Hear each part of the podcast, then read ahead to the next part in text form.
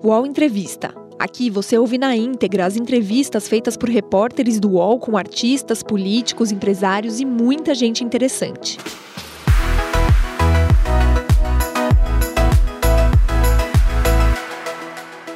Olá, meu nome é Leonardo Sakamoto, sou colunista aqui no UOL e bem-vindos ao nosso UOL Entrevista dessa quinta-feira de manhã. Estamos recebendo o deputado federal Luciano Bivar. Pernambucano, Luciano Bivar é bacharel em Direito, especialista em Educação Financeira e em Direito Comparado. Também é empresário no ramo de seguros e foi presidente do Esporte Clube Recife. Na política, se filiou ao Partido Liberal em 1990. Tentou se candidatar ao Senado pela sigla, mas não foi eleito e em 1997 migrou para o PSL. Em 2006, foi candidato à presidência da República pela legenda, mas teve apenas 0,06% dos votos, ficando em último lugar. Pelo partido, também teve três passagens pela Câmara, uma delas como suplente. Em 2018, ajudou Jair Bolsonaro a chegar ao Palácio do Planalto, mas o presidente da República deixou o PSL no primeiro ano de governo após desentendimentos com Bivar. Hoje, Bivar é presidente nacional do União Brasil, partido que nasceu da fusão do DEM com o PSL. Pré-candidato à presidência deste ano, abriu mão da iniciativa para lançar Soraya Tronic, que obteve 0,5% dos votos válidos. Bivar concorreu à reeleição como deputado federal em Pernambuco e foi eleito com mais de 74 mil votos tentou se cacifar como nome para a presidência da Câmara, mas seu partido decidiu apoiar Arthur Lira. O União Brasil também recebeu convite de Lula para integrar a base do governo. Bivar e o PT agora discutem as condições para esse apoio. No UOL Entrevista de hoje, Luciano Bivar explica qual será a posição do partido no novo governo, os termos para estar ao lado do PT e o seu futuro dentro da sigla. E para me acompanhar nessa conversa com o Luciano Bivar, deputado federal, presidente do União Brasil, eu tenho a honra de compartilhar a tela com o Josias de Souza. Bom dia, Josias. Bom dia, Sakamoto. Bom dia ao deputado Bivar. Bom dia também a Carolina Brígido. E com Carolina Brígido. Bom dia, Carol. Bom dia, Sakamoto. Bom dia, meninos. Bom dia, deputado. Prazer vê-lo aqui no UOL.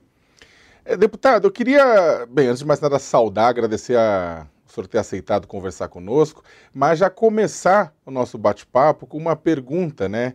Como é que estão as tratativas para que o União Brasil faça parte da base do governo Lula? Bom, agradecer também, Sakamoto, a Carolina, ao Josias, do convite de estar aqui. Só queria só apenas fazer um reparozinho na pequena biografia quando fala que em 96 eu fui candidato a presidente, é verdade, fui candidato.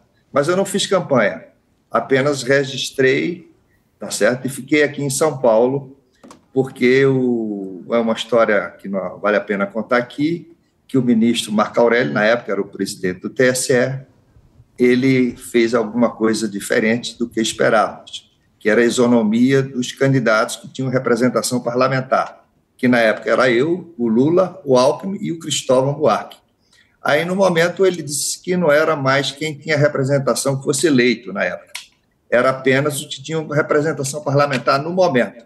Quer dizer, naquela época se estimulava a infidelidade partidária.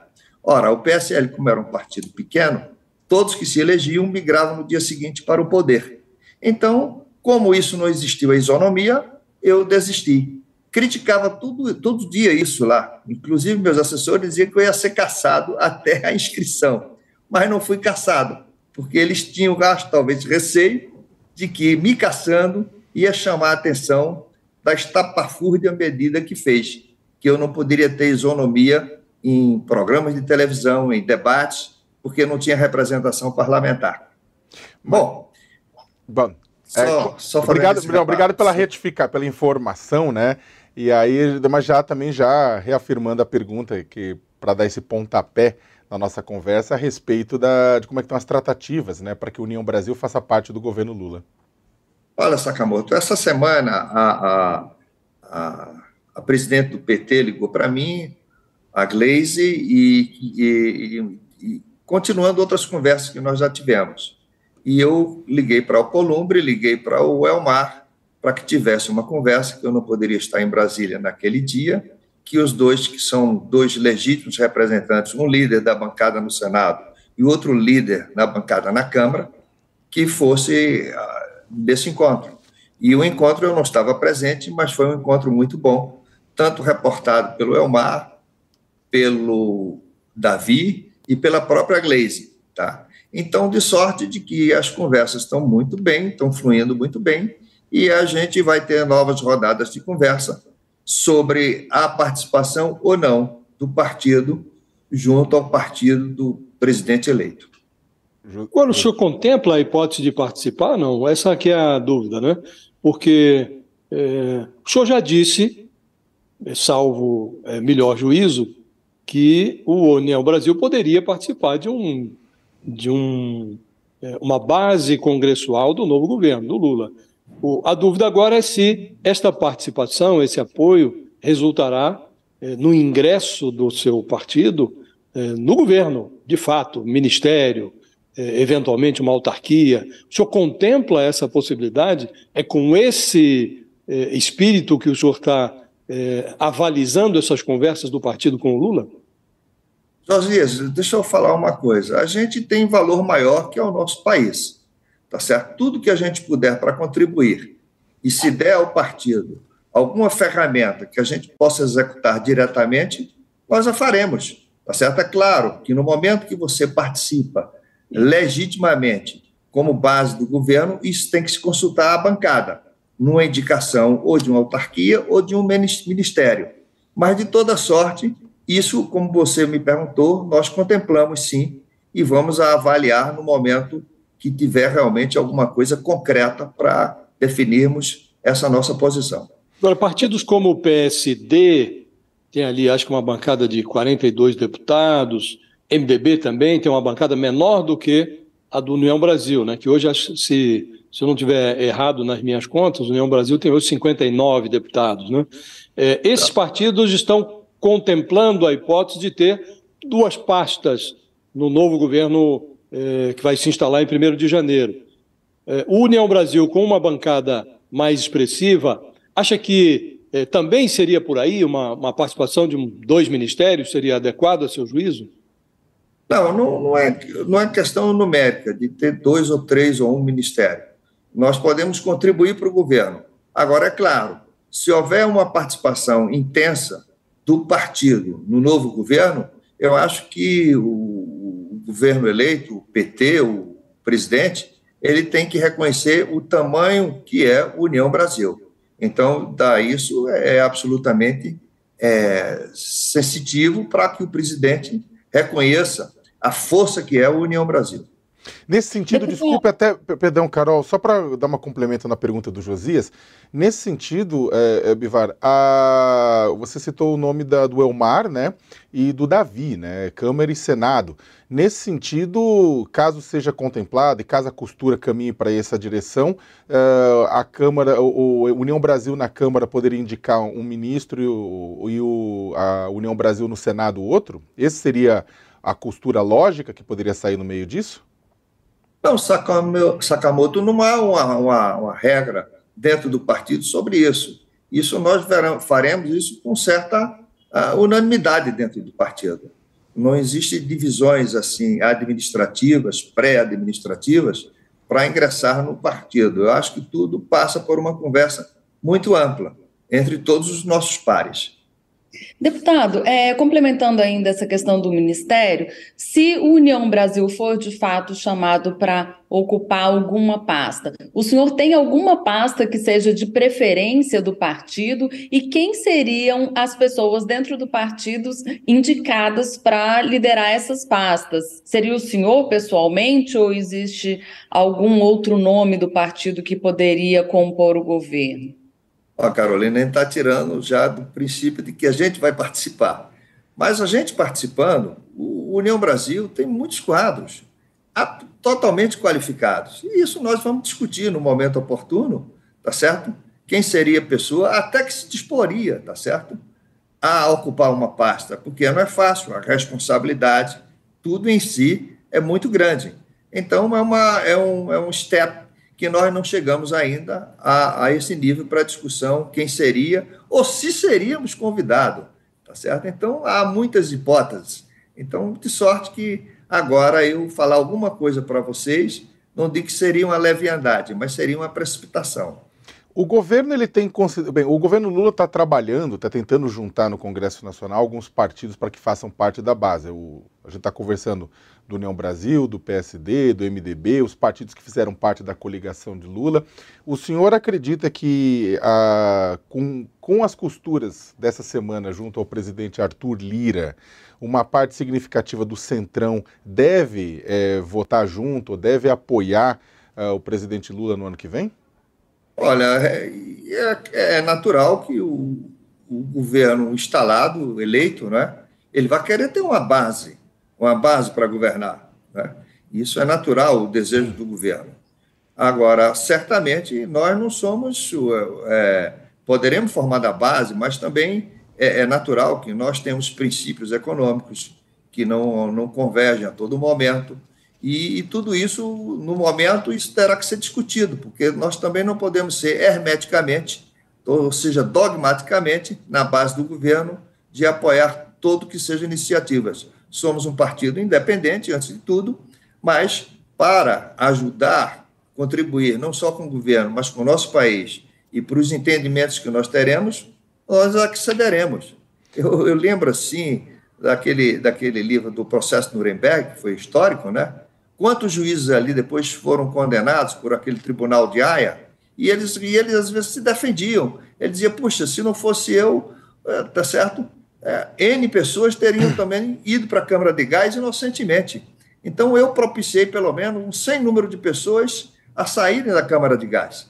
Então, é preciso também que a gente participe, para depois a gente só não reclamar que todo o país vá para uma câmara de gás de forma do, social, econômica ou costumeira, sem a gente ter ao menos alguém para quem a gente possa livrar. Então, o União Brasil é, antes de tudo, um partido que pensa na nação, no país, no Brasil e na em diminuir nossas desigualdades sociais. Bivar, mas eu estava. É desculpa, perdão, Josias, só para fazer um, ponto. É que eu estava perguntando a, na sua, da sua visão como analista, como uma pessoa que está bem posicionada na política nacional, é uma avaliação sobre qual vai ser o comportamento de outros partidos, por exemplo, do PL, do PP, do Republicanos, né? Desses partidos que foram do Centrão que foram com o presidente Jair Bolsonaro na eleição. O senhor acha que uma parte significativa deles deve apoiar o presidente Lula? É, todos esses partidos são formados por pessoas é, independentes, que têm consciência do que querem, mas o nosso sistema partidário obriga que todos se aglutinem em determinados partidos. O próprio nosso partido tem gente que não quer que esteja na base do governo, mas isso ele não pode responder isoladamente pelo partido. Quem responde pelo partido é um consenso democrático no partido, tá certo? Então, por isso aí eu acho que não tem nenhum problema. O que nós todos queremos é levantar o nosso país. Isso não tenha dúvida. Nós estamos vivendo problemas terríveis, estamos passando agora por um drama muito grande da nossa República. Eu acho que nunca em nenhum momento desse país. Eu estou te falando isso há três anos atrás. Fiz entrevistas na, na, na, em revistas importantes nacionais e dizia isso, que estão fustigando a democracia e isso é muito perigoso. E continuo a dizer que ah, esse tecido democrático ele ainda está muito delicado. É preciso que a gente dê força ao governo instalado para que não se retroceda numa, numa repulsão mais forte ainda. Então, é esse nosso sentimento, subjetivamente, que eu posso te dizer. Então, estamos com todo carinho para a gente ajudar o máximo possível a consolidação desse processo democrático. Deputado, nesse redesenho que o presidente eleito Lula está tentando fazer, é, me parece que o PT chegou um pouco atrasado às composições que estavam sendo é, feitas na Câmara. Né? É, os senhores, por exemplo, já estavam meio que fechados ali com o Arthur Lira, inclusive na divisão de comissões. Né? Havia uma perspectiva de revezamento do vosso partido, do PL, do Valdemar Costa Neto, no comando da é, Comissão de Constituição e Justiça, também na relatoria da, da Comissão de Orçamento, e agora o PT tenta formar um novo bloco, é, diferente desse bloco que estava se compondo em torno do Lira. Todos votariam no Lira, mas haveria um bloco governista que não estaria nesse bloco do Lira. O senhor está migrando de bloco? Contempla essa hipótese? E qual é a posição que o União Brasil reivindica nesse desenho, nas comissões, na distribuição de poder dentro do parlamento? Olha, José, deixa eu falar. Principalmente a mim, como presidente do partido, há um sentimento muito, muito preocupante. Você observa que há quatro anos atrás, essa mesma novela acontecia quando o, o, o, Rodrigo Maia era candidato à presidência da casa. E um dia à noite eu chamei o líder, tá certo? O Valdir, chamei o, o nosso vice-presidente e eu disse: olha, vamos apoiar o Maia, porque senão nós não vamos ter os espaços que nós queremos nesse bloco do Maia. E foi um Deus nos acuda, porque nós apoiamos, e se não houve uma consulta, aí eu até me penitencio de toda a bancada, porque era uma coisa que tinha que ser naquele dia. E quando nós apoiamos o, o Maia, o Maia realmente foi carimbado, ele como presidente da casa. Até hoje ele me fala isso toda vez que conversa conosco. Então, esse momento agora, porque a gente queria o espaço, a gente queria a CCJ, como a gente teve, a gente queria várias dessas comissões importantes da Câmara. Fizemos a reforma da Previdência, tá certo? Tivemos o relator da reforma da Previdência, tivemos o presidente, o Francisquinho, e o relator, o deputado Marcelo Freitas. Então, tudo isso foi feito em função daquela decisão de quatro anos atrás. Agora, é, depois de quatro anos, eu estou novamente nesse, nesse, nessa, nessa encruzilhada. A gente precisa ter um bloco que dê a nós essa representação que nós tínhamos no passado como PSL e hoje como União Brasil. Então, migramos junto com, com o Lira, o Lira reconhece o nosso tamanho, Estamos nesse bloco, um bloco que teoricamente já elaboramos, que vai dar alguns espaços importantes para a União Brasil e, mais outros que se aglutinarem. Claro, o, o bloco como em si vai discutir quais são os espaços dos outros, mas a União Brasil terá seu espaço do tamanho que ele o é. Isso é que nós queremos. Portanto, o senhor não está contemplando a hipótese de migrar para este bloco que o PT tenta formar agora às pressas? Eu não sei, o PT, até então, a última conversa que nós tivemos, ele não queria discutir sobre bloco. Ele queria discutir, ele queria discutir sobre um apoiamento, tá certo, a, a, ou talvez ao, ao presidente da Câmara, ou a gente formar uma base do governo. Mas nós postergamos essa discussão de base do governo depois que resolvermos o problema dos blocos. Então, isso é que ficou acertado entre nós e a presidente do, do, do PT, a Gleisi Ross. Deputado, nessa questão dessa formação eventual dessa base do governo e também dessa bancada de apoio no Congresso Nacional, é, o senhor estava falando que o União Brasil é um, país, um, um partido independente e que é, os parlamentares têm suas próprias opiniões, o partido tem sua própria opinião. Na, na o senhor fala isso no momento em que está sendo negociado ainda esse apoio é, com o governo. Na possibilidade desse apoio ser fechado, o senhor vai garantir 100% dos votos da bancada na Câmara ou tem risco dessa adesão ao governo Lula dividir o partido ali nos momentos de votação mais tensa? O senhor é, cogita a possibilidade, por exemplo, de parlamentar que votar contra o governo ser expulso? Vai ser uma coisa fechada ou vai continuar tendo essa liberdade? Ou seja, é um apoio total e restrito ou é um apoio crítico ao governo? Carolina, isso, isso é muito caso a caso, não é? Na reforma da Previdência, eu reuni a bancada e disseram uma questão fechada para nós. Então, quando decidimos uma questão fechada, aqueles que não votassem contra, votassem contra, estava cometendo infidelidade partidária. Então, é, é, é, cada pauta a gente tem que discutir. São discussões diárias, tá certo? São discussões que varam, às vezes, a, a madrugada, para a gente chegar no outro dia ter a votação é, é, o mais densa possível. Aqueles que até pensam que parlamentar não trabalha, é incrível. Trabalha é, 24 horas por dia. Então, é uma coisa muito difícil de eu te falar. Claro, vão ter questões que ferem frontalmente a formação política, social ou religiosa desse ou daquele companheiro, e nós respeitamos. Mas aquilo que for decisivo para o partido, nós certamente vamos querer questão fechada, porque, na verdade, são, é um consenso de muita lucidez e sensatez do partido. Então, nós faremos quando for preciso. E quando não for preciso, faremos questões abertas. Mas aqueles que votarem sempre contrariando o partido, sabem que perdem, dentro do partido, alguns espaços. Eu estou falando isso, não é questão de retaliação, é questão de não inclusão em espaços que a gente possa contar com esse ou aquele parlamentar. Posso citar um caso específico?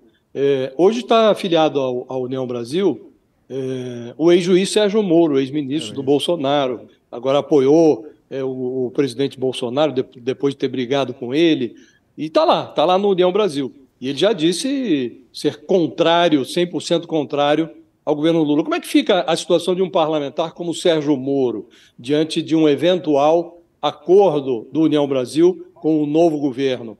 Ele entra nesse nesse rol dos parlamentares que ficarão ali sob observação e votando sempre contra, eh, perdem espaço?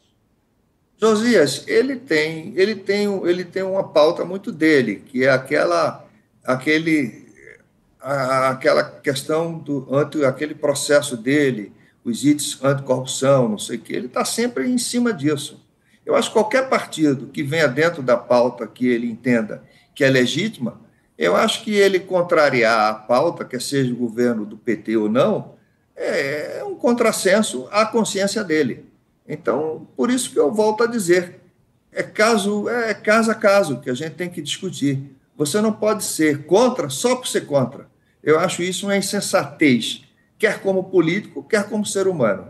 Mas essa insensatez, eh, deputado, caso o, o, o senador eleito Sérgio Moro ele aplique uma oposição sistemática ao governo do PT por ser o governo do PT, né, e entre nessa insensatez que o senhor comenta, é, ele é passível de, de entrar na, numa análise disciplinar, de ser punido pelo partido? É, o Sakamoto a gente está falando sobre hipótese.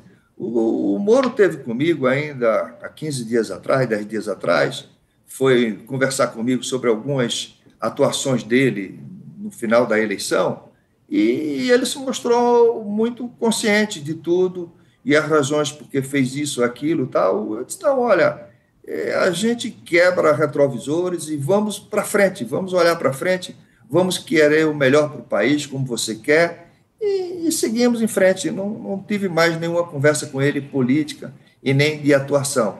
As coisas que eu tenho sabido do, do, do, do, do Moro, ultimamente, é através da imprensa nem nenhuma conversa pessoal com ele. Deputado, dentro dessa possibilidade de, de apoio ao governo Lula, quem está mais animado dentro do União Brasil? É a turma que era do DEM ou a turma que era do PSL? Dá para fazer essa, essa aferição dentro do partido? Não, nós não fizemos essa aferição.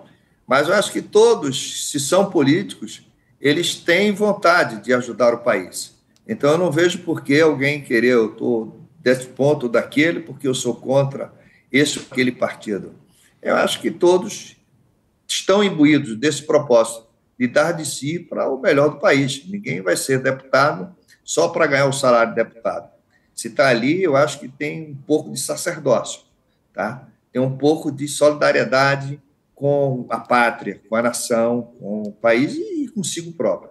Então, eu, eu não posso aferir isso aí agora. Com relação à PEC da transição, deputado, a gente está bem na reta, na, no início do debate da PEC da transição dentro do Congresso Nacional, começando pelo Senado.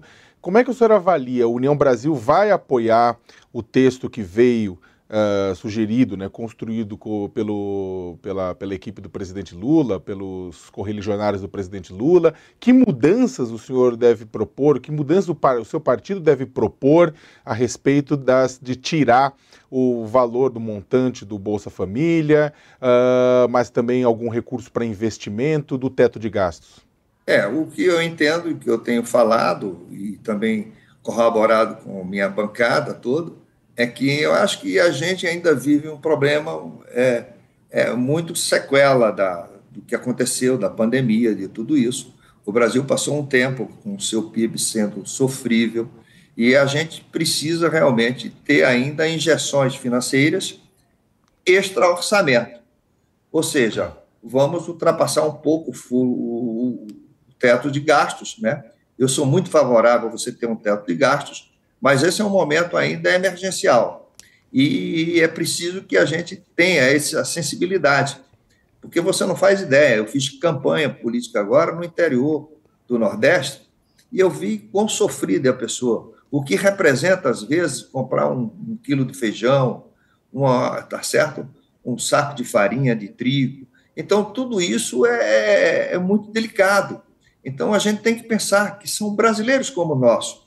Então, vamos ultrapassar essa, essa, essa barreira agora, essas dificuldades, é, às vezes, assim, desumanas que estão tá vivendo alguns brasileiros, e depois pensar no Brasil melhor, um pouquinho mais na frente. Estamos em estado de, de ainda em estado de guerra social.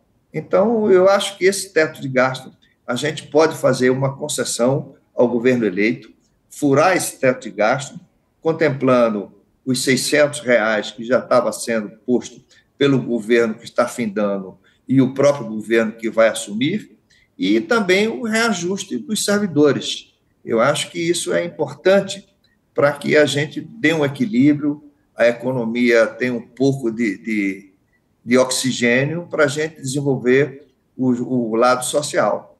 É, como eu estava falando, Sakamoto, eu acho que essas discussões serão pontuais à medida que vá se desenvolvendo as demandas que vai havendo do governo e nós vamos discutir nas nossas, na, nossa, na nossa bancada, no nosso, no nosso partido. Deputado, é, o senhor mencionou aqui durante a nossa conversa que a política deve ser feita como um, deve ser exercida como um sacerdócio, subordinou a negociação com o novo governo ao interesse público, às necessidades do país. E eu queria lhe perguntar sobre um tema que está aí frequentando o noticiário, e que é o orçamento secreto. O senhor eh, credenciou para negociar com Lula nesta semana o líder na Câmara, Elmar Nascimento, e o líder no Senado, Davi Alcolumbre. O Elmar Nascimento tem posições consolidadas, consolidou durante o governo do Bolsonaro, na Codevasf, a Companhia de Desenvolvimento dos Vales do São Francisco e Parnaíba, que está no epicentro de alguns escândalos envolvendo aplicação de verbas do eh, orçamento secreto. Credenciou também o Davi Alcolumbre, que é o líder no Senado, que eh, participou da estruturação desse orçamento secreto quando foi presidente do Senado. Ele eh, distribuía os recursos. Eu queria saber qual é a sua posição, qual é a posição do, do União Brasil em relação a esse orçamento secreto que alguns chamam eufemisticamente de emendas de relator. Os senhores são a favor da manutenção disso? Querem rever isto? Qual é a sua posição a esse respeito? A primeiro, Josiano, é, a minha posição não é a posição do União Brasil, porque eu só posso falar pela bancada, tá certo? A bancada pronunciando, eu apenas reverbero aí para a imprensa. Mas a minha opinião pessoal, tá certo? É de que tudo isso tem que ser feito é com muita transparência. Tá? É, quando nós estamos como candidato à presidência, eu ou a senadora Soraya Tronic, a gente queria que houvesse o, a, o restabelecimento do Ministério do Planejamento. Então, é preciso que todas essas verbas elas sejam não só transparentes, mas como também sejam dirigidas para obras estruturantes, obras que realmente digam respeito à melhoria da qualidade. Agora, é bem verdade que esse ou aquele deputado, ele sente na ponta as dificuldades maior do que está um ministro ou um vice-ministro num gabinete em Brasília. Então, traz ele para a bancada, e é um avanço que foi feito no governo atual, que está se findando, dessas emendas do relator. Então, isso foi feito, o parlamento tem essa participação, e eu acho que é dentro do sistema nosso bancário, do sistema nosso partidário, que existe isso. E a, tanto a opinião, tanto do, do Davi quanto do Elmar, é que se mantenha essas emendas com transparência e com absoluta licitude. Portanto, a sua opinião, posso depreender, é, deputado, que a sua posição é de, no, no, sentido de que este, esta novidade, esse orçamento secreto ou emenda de relator, como se queira chamar, é o que veio para ficar. Bom, isso, isso foi isso que está na lei, foi estabelecido agora, nesse, nesse quatriênio que está se findando. Tá? E essas discussões serão feitas em, em, em bloco com todos os partidos políticos. Se realmente a gente volta para uma nova é, orientação do governo eleito, que passe a parte desses recursos para um Ministério do Planejamento, ou que esses recursos sejam realmente de formas impositivas, ou de forma que o próprio presidente possa, como está, que eles estão, como você vê o governo hoje, quando ele sentiu que não tinha o apoio, o Lira, o PT estaria apoiando o Lira, eu já estou falando aí pelos jornais, que eu não tive nessas 24 horas nenhuma informação, é, ele bloqueou todos os, os, os recursos dessa, dessas emendas que estavam, quase 7 bilhões. Então, isso é uma discricionalidade do presidente da República. Então, isso nós, nós vivemos e vamos estabelecer como poder legislativo a nossa força dentro de uma harmonia dos poderes. O UOL Entrevista volta já. Ah, a internet! Local de descobertas incríveis, de muita troca de conhecimento e de sabedoria sem fim. Política, haters, discussão, briga de fandons, as tretas. Poucas coisas ainda são capazes de fazer brilhar nossa luzinha interior.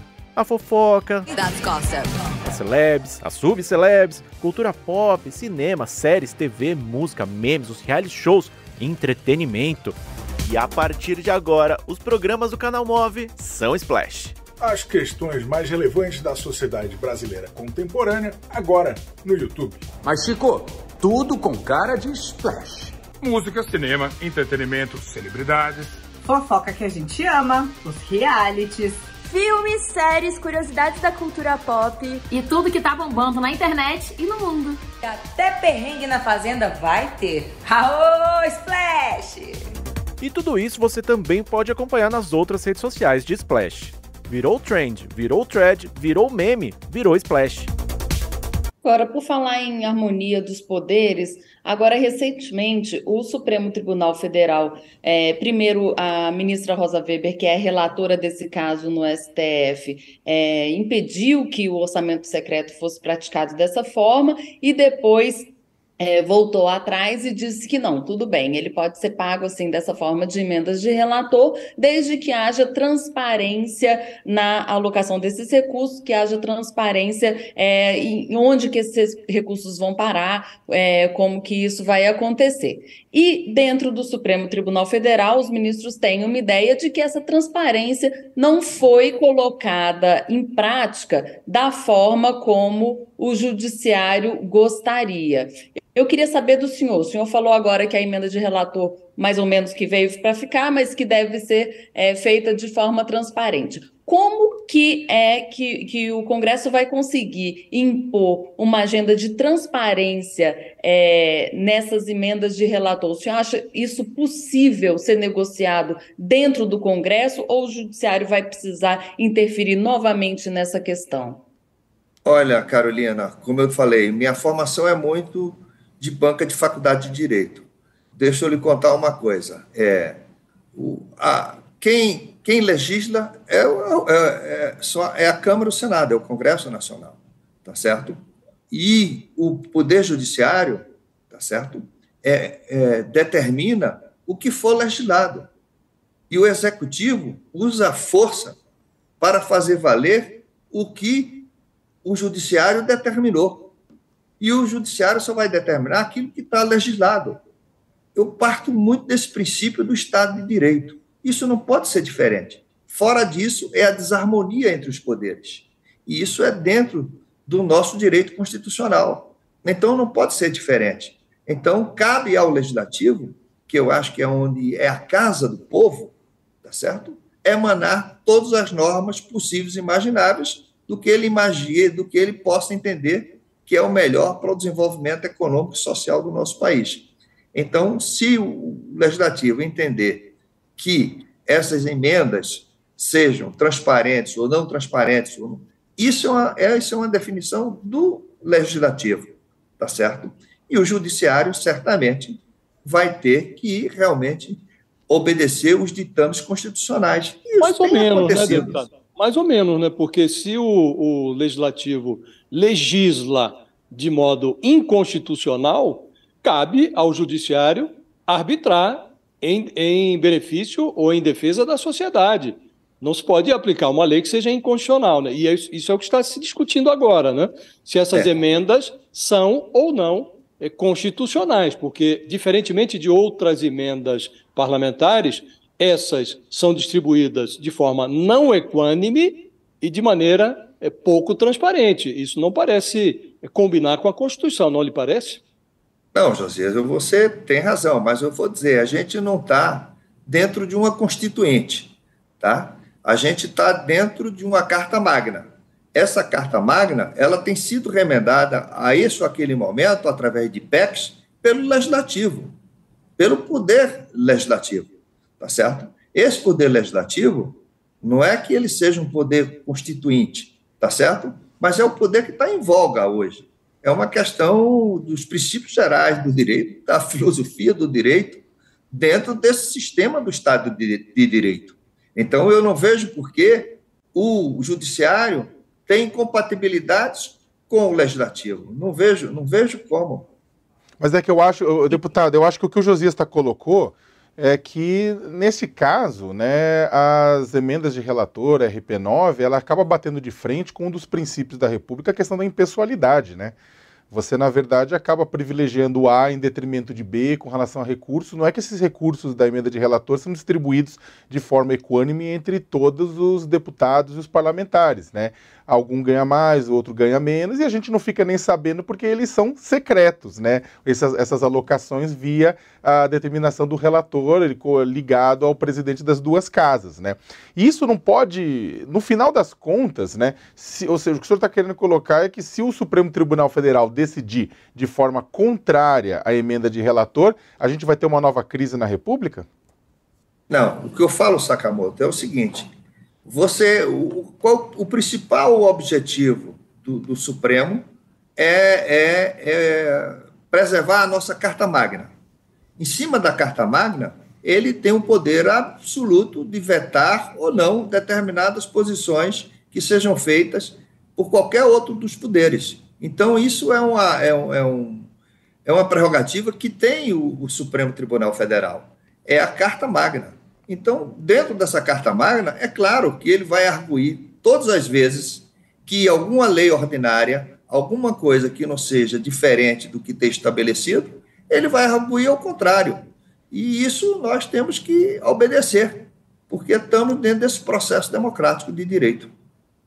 Deputado, Mas, na opinião do senhor, então, o Supremo não tem nada que se meter nesse assunto, tem que deixar para a política resolver, é isso? Mesmo que esteja ferindo alguma cláusula pétrea, como, por exemplo, o princípio da impessoalidade, porque o senhor disse que é, é, o Poder Legislativo vem implementando PECs, vem aprovando PECs em cima da Constituição, mas as cláusulas pétreas, como todos nós sabemos, elas não podem ser emendadas, né?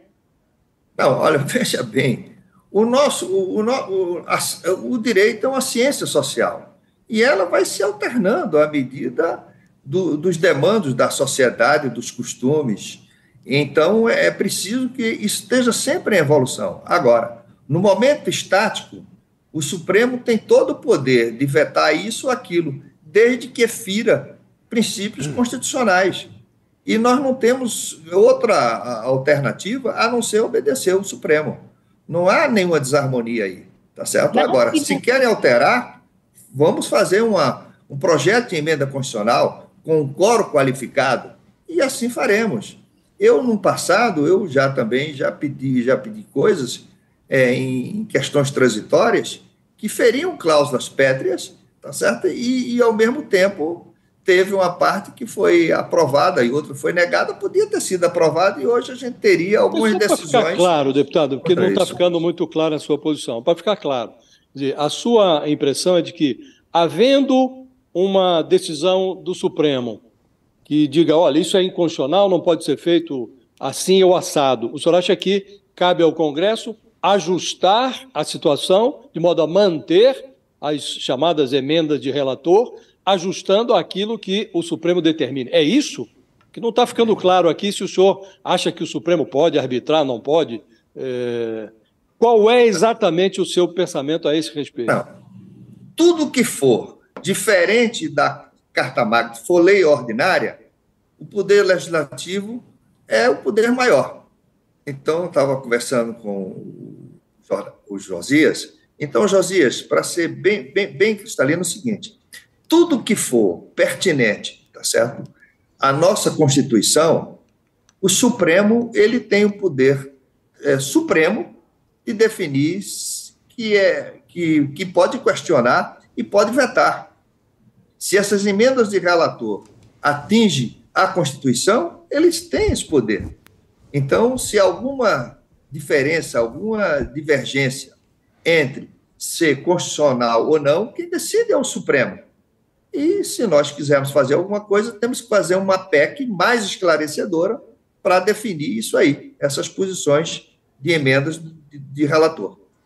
Deputado, posso é, só esclarecer essa questão mais uma vez? Eu queria que o senhor dissesse para a gente claramente se, na opinião pessoal do senhor, a emenda de relator, o, o chamado orçamento secreto, da forma como tem sido praticado, parece republicano, parece correto para o senhor? O senhor acha que está bem dessa forma, que deveria ser mantida dessa forma?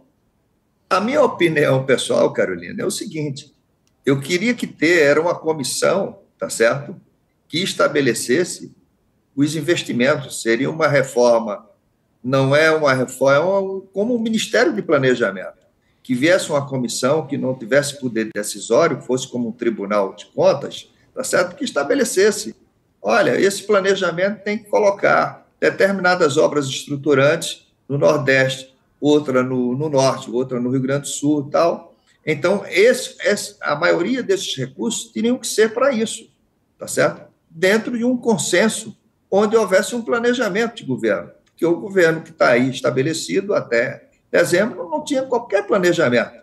Então, foi tudo realmente cada um que pegasse a sua maior parte, como o Sakamoto estava dizendo. Eu tenho dois deputados no estado da federação, que um ganhou 215 milhões de emenda e o outro ganhou apenas as emendas impositivas, 15 milhões. Então, isso é uma distorção notória. E a gente, dentro do, do parlamento, dentro do Congresso, a gente sabe que essas coisas não são, no mínimo, eticamente corretas. Deputado, a, trocando um pouco de assunto, o senhor, no começo da nossa conversa, lá atrás, o senhor chegou, o senhor citou um momento difícil que o Brasil está vivendo agora e o senhor falou do, o senhor se referiu à contestação do resultado das urnas. A gente tem movimentos, acampamentos em frente a quartéis, a comandos militares em várias partes do país, ainda alguns trancamentos de rodovias que começaram inclusive logo após o resultado da, do segundo turno ser declarado com a vitória de Luiz Inácio Lula da Silva sobre Jair Bolsonaro. Como é que o senhor avalia essa, esses, essas movimentações e qual que o senhor acha que é a responsabilidade do presidente Bolsonaro em meio a tudo isso?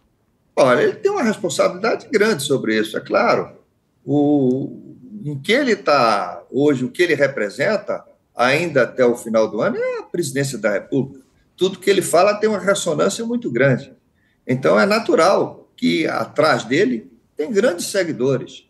Outro dia eu estava dizendo a um amigo nosso, tá certo, que eu estava muito preocupado com a agressão que fizeram ao ministro Barroso lá em Santa Catarina, tá certo? E eu disse, puxa, às vezes me faz viver como se eu tivesse visto aquele filme We've Lived Before, como se eu tivesse vivido antes, se eu tivesse nascido, que eu tivesse em 1940 na Alemanha nazista e aquilo eram os primeiros movimentos, eram os primeiros passos, aquelas agressões. Então, isso é assustador. Isso é assustador. Então, não pode que essas coisas continuem. Eu acho que todas as medidas, por mais é, que alguns defendam que o Supremo está extrapolando, mas você tem que ser duro agora, porque se não for duro agora, vai acontecer isso que aconteceu em 1940 e a coisa se prosseguiu até você ter uma Alemanha nazista forte totalitária e exterminando a democracia. Isso a gente não pode deixar, não pode permitir, não pode dar qualquer sinal de fraqueza para que esses movimentos prosperem, floresçam. Ou seja, mas o silêncio de Jair Bolsonaro nesse sentido tem contribuído para que esses movimentos autoritários é, tenham mais força? Se ele falasse, teria mais força ainda. Ele calado tem força. Mas, à medida que o tempo vai passando, essas pessoas vão, serem, vão ser desestimuladas a fazer isso. Porque não vai dar em nada. Não tem como retroceder. Mas a gente não pode permitir, e eu acho que os ministros do Supremo têm razão em tomar medidas fortes, e às vezes dizer que ele extrapola. Não, não extrapola. Estamos defendendo o nosso bem maior, que é a democracia. Se a gente pois é. vivesse aqui numa monarquia, o rei, sei lá, ele ia tomar todos os movimentos possíveis para que não, não extinguisse a monarquia. Então, nós temos a democracia, que é o nosso rei. Então, vamos tomar todos os movimentos democráticos possíveis dentro do Estado de Direito para coibir essas coisas. Mas, deputado, dentro dessa linha que o senhor defende, de rigor contra esse, esse movimento antidemocrático, o senhor está na origem do surgimento ali da candidatura do Bolsonaro, né? Ainda no PSL, o senhor cedeu a legenda para que o Bolsonaro concorresse. Agora a gente assiste a um filme muito parecido é, em relação ao PL, né, do Valdemar Costa Neto. E o Valdemar acaba de ser multado ali no fundo partidário do PL em 23 milhões de reais, quase 22,9 milhões. Né? Em primeiro lugar, o senhor acha adequada a multa que foi aplicada ao PL por conta da contestação sem provas que o partido fez é, em relação a algumas urnas do segundo turno. Em segundo lugar, o senhor, quando olha o Valdemar Costa Neto, o senhor é, vê um filme repetido é, nesse relacionamento dele com o Bolsonaro conflituoso, se comparado com o relacionamento que o senhor mesmo manteve com o Bolsonaro? Ah, José, só fazendo um, assim, um históricozinho, nós, eu não cedi o, partido ao Bolsonaro. Na verdade, eu integrava o partido. Tá? Eu apenas eu me licenciei para ser candidato a deputado federal, mas tinha um botão de pânico quando fiz essa sessão, que eu fiz algumas premissas para ele que fossem cumpridas. Eu, como controlador, ou melhor, como líder da maioria dos, dos, dos diretorianos, tá certo? Então, eu não tinha preocupação. E isso nós chegamos ao sucesso. Mas algumas dessas premissas não foram cumpridas, que tínhamos até em carta escrita isso. Então, por conta disso, que houve esse distanciamento entre eu e o presidente eleito. Agora, essa questão do, do Valdemar é uma questão que o Valdemar também tem que sentir até onde ele fez esse, esse, esses, esses promemória, esses comprometimentos, né? Se ele cedeu que o presidente entrasse no partido dele a, contemplando essas coisas todas, aí ele está coerente com o que ele fez. Mas o comigo não estava coerente. Então, tanto é que já no, antes de terminar o primeiro ano do governo, nós nos distanciamos. Então, é uma questão. Agora, se é exatamente, vai ser o mesmo filme. Vamos brigar por uma liderança agora. O Valdemar vai querer um líder, ele vai querer outro líder. E naquela minha época eu tive até que suspender 12 deputados federais para manter a liderança, porque estavam contra os princípios do partido. E fui firme. Suspendi todos quanto foram possíveis para a gente manter a liderança. E depois, diretamente, o presidente foi a cada um, pessoalmente, fazendo suas, digo até ameaças, e, e recuperou a liderança. Mas essa liderança ficou conosco enquanto possível, até depois que ele deixou o partido e os, os, os deputados não podiam deixar o partido pela cláusula de fidelidade partidária e, no final do governo dele, readquiriram a liderança contra a minha vontade. Mas o senhor, o senhor acha prevê... que foi adequada a multa de, a multa de 29, 22,9 milhões, é, uma mordida que o Alexandre Moraes aplicou é, no fundo partidário do PL? O senhor acha que foi adequado, foi compatível com ah, a desconexão da representação do PL na Justiça Eleitoral em relação à realidade? Aquilo que eu falei, Josias, eu acho que o número é difícil a gente falar se 22 é muito, é pouco. Ah, me parece que o cálculo foi feito 4 mil reais por urna. Isso é uma espécie de indenização. E chegou esse número de 22 milhões e 900. Tem que ter um número, tem que ter uma base de cálculo. E essa foi a base de cálculo. Ele especificou quantas urnas tinham que ser alteradas, ele estabeleceu um valor por cada urna e chegou a esse número. É uma coisa absolutamente discutida no campo, aliás, da contadoria do Supremo, entendeu? Não, é, não somos nós que vamos, que vamos dizer se foi muito ou pouco. Deputado, dentro disso, o senhor acaba de falar, fazer essa comparação na pergunta do Josias a respeito do comportamento do PL, o senhor lembrou do PSL, como é que funcionou naquela época. O PL sai das urnas com 99 deputados, né? Maior bancada.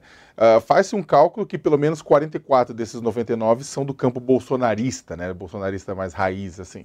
O senhor acredita, olhando, é, fazendo uma análise em uma situação hipotética, é claro, e olhando para o que aconteceu com o PSL, o senhor acredita que uma parte, ou seja, metade do, do PL quase, vai caminhar de uma forma conflituosa com a direção do partido, fazendo essa disputa entre o bolsonarismo e não bolsonarismo durante quatro anos?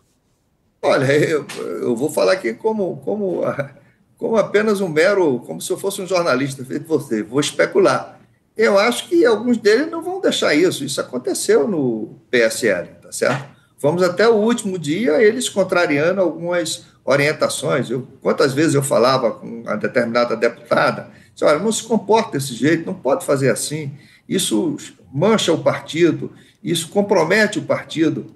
E não, pode ficar certo, presidente, não vai acontecer. E as coisas se repetiam, tá certo? Então, parece que é endêmico essas pessoas algum ativismo, tá certo? Subversionista ao Estado de Direito. Então é impossível. Então, por conta disso, que houve esse divórcio e, e, nós chegamos a formar um novo partido, União Brasil, com aqueles princípios que tinha o Democratas, que tem o PSL, e hoje União Brasil, junto a essas forças, com esse espírito democrático, para a gente restabelecer aquilo que originalmente a gente, nós queríamos tá. há quatro anos atrás. Aproveitando esse, essa sua disposição para fazer um exercício analítico, é, como se fosse um jornalista, eu queria pedir que o senhor aprofundasse esse exercício para ajudar a gente a fazer a seguinte análise. Qual a experiência que o senhor tem é, de profissional da política? O senhor conhece o Valdemar Costa Neto, que também é um profissional da política. Não lhe parece que o Valdemar está é, contemporizando com os interesses do Bolsonaro e do bolsonarismo até fevereiro, que é quando toma posse a nova bancada, e, portanto, essa nova bancada empossada servirá de parâmetro para o cálculo do fundo partidário, e aí, quando consolidada a, a essa conta e é, quando consubstanciado o fundo partidário, o Valdemar fica mais livre para tratar o Bolsonaro com o distanciamento que ele talvez mereça? Ô Josias, eu, entrar no subjetivo do, do, do Valdemar é muita ousadia de minha parte. Mas eu vou dizer, eu imagino, tá certo, que ele sabe exatamente o tamanho que ele tem, é, o que foi realizado na urna aí é irreversível, tá certo? O fundo partidário dele já está garantido perante a lei, então ele não tem mais qualquer amarra para estar tá preocupado, preocupado com isso. Qualquer decisão que ele tome hoje, tá certo? Ele já está respaldado em lei. Ele não tem nada que amarre a ele a agir assim para agradar o presidente ou agradar a bancada do presidente ou não. Eu acho que é uma decisão muito pessoal. E isso só ele, Valdemar, que pode te responder o que é que ele pensa além disso. Isso é que eu imagino. Eu acredito muito no Estado de Direito. Eu, eu sempre acreditei na força Para do meu consolidar partido. esse direito ao fundo partidário, eh, não é mais conveniente aguardar a posse dos parlamentares? E aí consolidaria de vez? Não, é, é, se, se, não houver posse do, dos parlamentares, não vai haver posse nem de presidente, nem de senador, nem de coisa nenhuma. Eu, eu não posso acreditar nesse caos. Eu não posso. Eu, sinceramente, é como a gente imaginar o infinito. Eu não consigo entender. A, a consciência humana não sabe o que é o infinito. Tá? Então, de sorte, ou melhor, não sabe qual é o fim do infinito, se existe isso. Né? Então, de sorte que eu, eu acredito que está tudo já colocado nas, na mesa. Não tem, o processo foi feito, foi lícito, foi realizado e vamos agora esperar as datas é, regimentais tá certo? e tradicionais para a posse do novo presidente. Deputado, é uma questão ainda sobre o fundo partidário. A gente vê aqui, recapitulando aqui a Câmara, a eleição, o PL conseguiu eleger 99 na bancada, a federação do PT, do PC, do B e do PV elegeu 80 e União Brasil elegeu 59 para a Câmara. Eu queria saber por que, que o partido com maior fundo partidário do país disparado fez apenas uma bancada que eu estou vendo aqui que eu considero média. É, o senhor acha que o que, que, que faltou? Ô, Carolina, eu, eu, desculpe eu discordar de você, mas deixa eu te contar uma coisa. Nós fizemos muita coisa. 59 deputados federais, quatro governadores. Hoje temos 10 senadores, sem a caneta do presidente da República, sem a caneta da RP9, sem ser governo, sem ter caneta de governador. Olha, eu acho que, graças a esse fundo partidário é que nós fizemos isso. Muitas pessoas, ah, isso não pode, fundo Se não tivesse o fundo partidário, só existiriam dois partidos, o do presidente da República e dos governadores. Com o fundo partidário, foi com que pudesse alguns partidos se insurgir contra o status quo dessa ou daquela maneira. Sem isso, todos nós íamos ter só dois, dois partidos que era o do governador e o, e o do presidente da República. Eu, eu às, vezes, às vezes até contemplo assim, nós temos um sistema partidário, vamos mudar o sistema político partidário, tá, vamos fazer feito os Estados Unidos. Fizeram uma coisa tão distorcida lá que hoje só tem dois partidos, embora você tenha 200 partidos. Mas dificilmente você vê alguém do Partido Verde americano, do Partido é, que represente o trabalhador americano, que existem esses partidos, tem grandes representatividades no Congresso americano. Você vê um ou dois, três casos perdidos. No Brasil, não. A coisa é pluripartidária. E isso é muito bom, graças ao fundo partidário que hoje a lei permite. E hoje o senhor é, exalta tanto esse fundo partidário e a gente vê essa pena aplicada ao PL de 22,9 é, milhões, e esse, esse valor o senhor considera autossuficiente para impedir uma atividade partidária? O senhor teme que isso seja uma jurisprudência perigosa que um dia possa ser aplicada também a outros partidos e que comprometa que o judiciário, de certa forma, seja o dono da caneta que pode comprometer ou não a atividade partidária? Olha, todas essas penas que são impostas pelo TSE, que é, é o nosso órgão maior para legislar sobre o, o direito eleitoral, tá certo? E o Partido Liberal está subordinado a isso, você tem que receber isso, com, não digo com naturalidade, mas tem que receber isso como forma de uma, uma, uma, uma, uma defesa do, do nosso sistema partidário. Eu não posso, eu, como presidente do União Brasil, você não sabe como eu me censuro aqui de falar as coisas para não comprometer um filiado meu que está lá no Acre, que está lá em Recife, tá certo? Então as coisas têm que ser muito de responsabilidade. Você não pode comprometer todo o sistema partidário no Brasil, o presidente do partido dizer alguma coisa que todas essas urnas estão comprometidas. Isso é algo que eu, em que pese, desculpa até o Valdemar, que é meu amigo querido, gosto muito, somos até vizinhos do mesmo andar, o PL e o, e o União Brasil, mas isso não, não me passa pela minha cabeça que tenha sido um momento de, de, de, de, de sensatez em arguir essa, essa ilegitimidade dessas urnas que ele, que ele aventou. Então, a resposta veio iminente, agora 22 milhões.